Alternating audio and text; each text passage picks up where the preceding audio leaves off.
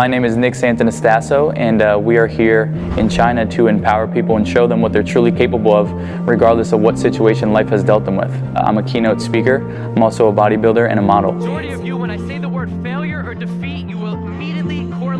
I chose to become a keynote speaker because I saw how much of an impact I have on other people. And so I'm grateful to be in the position to be able to impact other people. And so I want to use what I have, my gift, to empower people. Like I said, to show them what they're truly capable of, um, regardless of what hand li- life has dealt them with. The majority of people are handicapped by what their mind says, and I want to show them that the biggest superpower you can have is a good mindset, and the biggest disability you can have is a bad mindset. We wouldn't know what the wins feel like if we never lost. I started to realize that when I started wrestling in high school. I started wrestling in high school and I saw, you know, people coming up and thanking me for, you know, motivating their kids on the sideline and thanking me for just helping motivate them and get them out of their comfort zone. And so I started to realize how much of how much of an impact I have on other people when I got into high school.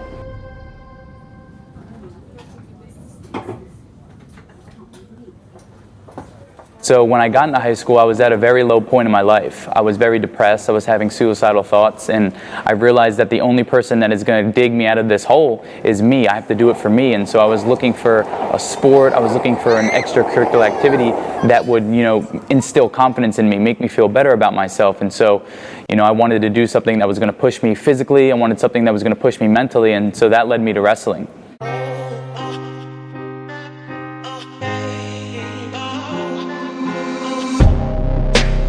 So one of my biggest inspirations is Dwayne Johnson, The Rock, and the reason why I say that is because you know at first people knew him for wrestling, and then he did football, and then he just took over every industry, and so I respect the fact that he can go into any industry and just take over.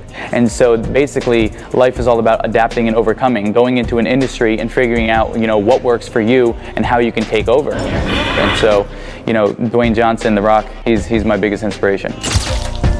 When I was in high school, no, I never thought I'd have the opportunity to meet him. And then, you know, like I said, a couple a couple years later, I had the opportunity to meet him in a gym in Las Vegas.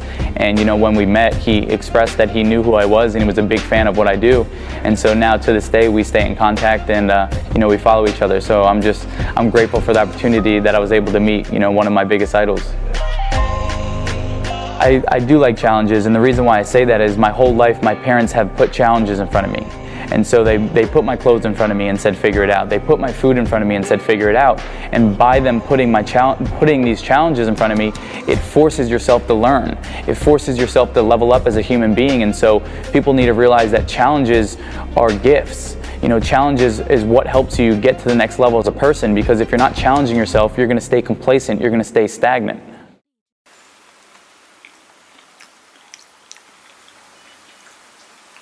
Although my parents always challenged me, this never changes. You know, my physical body never changes. And going through middle school and high school, those are the most judgmental times of our lives. And so we tend to focus on what other people think of you, you know, the pointing, the stares, the, the talking about you. And we tend to let that get us down. And so at that time, as a young kid, I just thought, you know, I was super different, that people didn't like me because I was different, um, and that, that I didn't fit in anywhere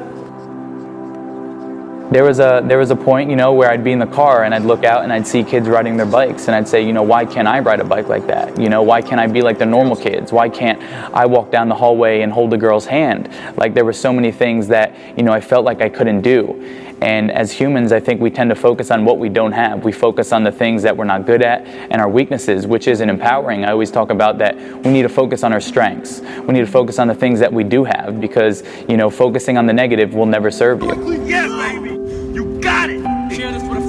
share the motivation. I chose to become an athlete because I feel like at first I wasn't un- I was uncomfortable in my body, and so I thought that the best way for me to be more comfortable in my body was to get into better shape. And so, you know, even all of us, even you, I myself, when you get into better shape, you feel better about yourself. You feel more comfortable in your skin, and that raises your confidence. And so I wanted to do something that was going to make me feel better about myself. And so, you know, doing the wrestling and getting in better shape not only helped me physically, but it helped me mentally. It made me feel better and more comfortable in my skin.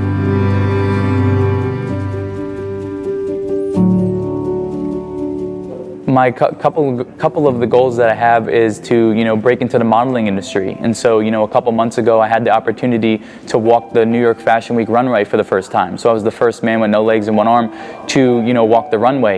And everything that I do, I want to bring a positive message. And so for that one, it's just having people realize that the most attractive thing you could be is different. The most attractive thing you could be is your authentic self. And so I want to show people that, you know, being beautiful is just loving on yourself and, and loving on you because the most important relationship you can have in life is the one you have within yourself.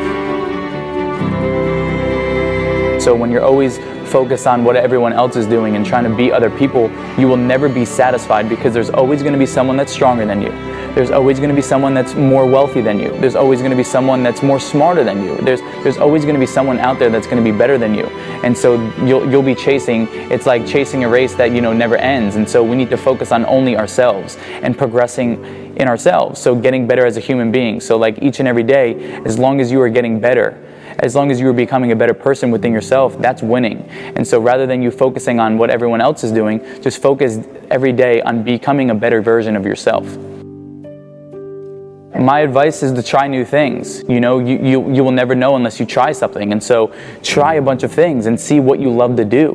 Because once we do more things that we love to do, that's fulfilling. You know, if, if you're doing something that you're unhappy with, you'll never be fulfilled. And so try new things. You know, try working out, try writing, try whatever it may be, try be a musician. Whatever makes you feel good inside, do that. Because that's the most important thing is when you are doing something that you enjoy it and you love it.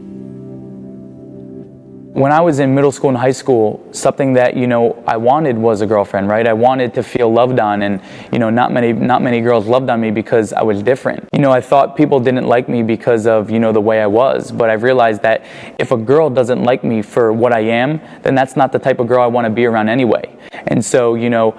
I, I've had girlfriends in the past, but right now I'm focused on changing the world. I'm focused on empowering the youth, empowering the kids, empowering the parents. And so right now I'm just focused on that rather than finding my true love. Pretend to smile and wave goodbye every So we plan on coming back to China multiple times every year and also going into all of Asia. And so we plan on just going all around the world, inspiring and empowering as many people we can because like I said, I may not have legs, but I'm here to make a massive footprint in the world before I leave. Some guy says So this is my first time in China. Oh man, China's amazing. You know, like I said, I've been all over the world. You know, I've been to Canada, Mexico, Europe, you name it, but I've never felt as much love as I do when I'm here in China. I mean, that the hospitality is absolutely unbelievable, and um, I'm just super grateful for the opportunity to come to China. There's a lot of food. What what impressed me most is you guys eat a lot. There's a lot of food here, and so I love food. I love spicy food. I love noodles. I love ri- rice is one of my favorite foods. I'm a foodie. I love food, and so you know, I just I'm overwhelmed by the hospitality, and I'm overwhelmed by the the amount of love that you know China has shown me over the past couple days. My advice to the Chinese youngsters would be that they need to realize that the mind and the body are connected. We're one, it's a temple. And so we need to, if we're going to take care of our mind, if we're going to do hours of studying, you know, with writing or whatever it may be, we also need to take care of our bodies as well. And so, you know, you only have one body, you only have one life. And so we need to take care of the physical aspects as well. And so I would suggest that they get in the gym, they do something physical, they do something that makes them feel alive. Because, you know, in those low times when we're feeling sad, you got to get your body moving. You got to go do something. You got to go to the gym. You got to go run around. Just, you need to take care of both aspects. And I think a lot of people only focus on the mental part, but it's very important to focus on both parts.